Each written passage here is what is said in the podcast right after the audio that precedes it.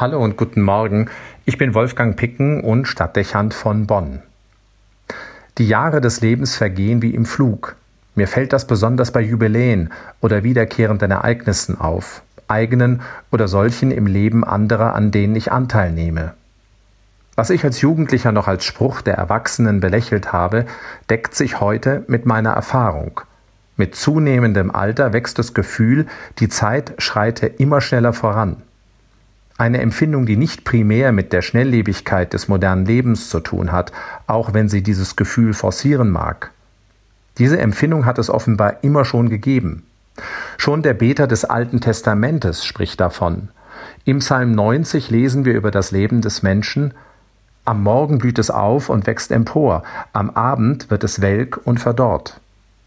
Ein Lauf des Lebens, der also so schnell vergeht wie ein Tag.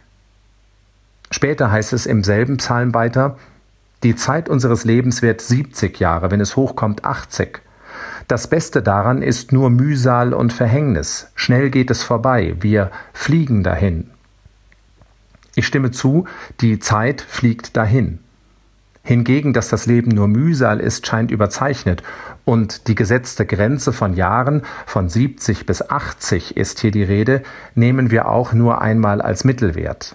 Das Lebensende würde sonst schnell bedrängend nahe rücken. Für manche wäre die Zeit sogar schon abgelaufen. Aber diese Zeitangabe macht deutlich, dass unsere Lebenszeit relativ ist. Wer wüsste, wie viele Jahre es werden? Schnell kommt damit ein Satz aus dem Markus-Evangelium in den Blick. Dort heißt es, Wer von euch kann mit all seiner Sorge sein Leben auch nur um eine kleine Zeitspanne verlängern? Die Zeit rast also und ist zudem begrenzt, ohne dass wir es vermögen würden, daran etwas zu verändern.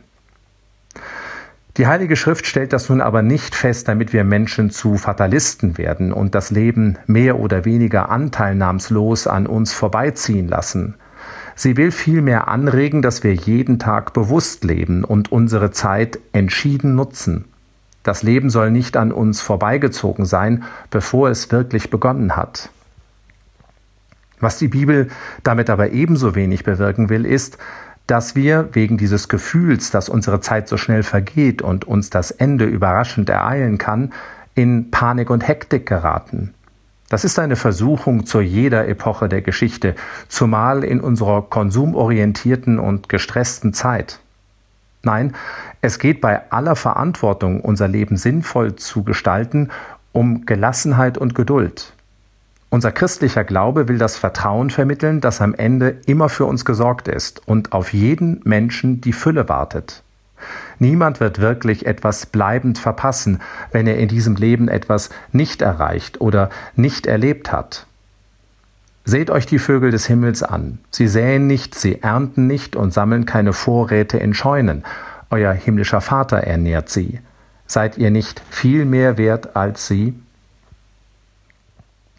Es geht darum, frei von falschen Zwängen zu werden, damit die kurze Zeit des Lebens für das genutzt werden kann, was bleibenden Wert besitzt. Euch aber muss es zuerst um sein Reich und um seine Gerechtigkeit gehen, dann wird euch alles andere dazugegeben. Die Zeit vergeht damit nicht langsamer, aber sie ist dann gefüllte Zeit. Es gibt Menschen, denen gelingt es, so zu leben, 70, 80 Jahre, auch mehr. Sie geben damit das Beispiel dafür, wie nützlich es ist, als Christ das Leben zu gestalten. Ich gratuliere. Wolfgang Picken für den Podcast Spitzen aus Kirche und Politik.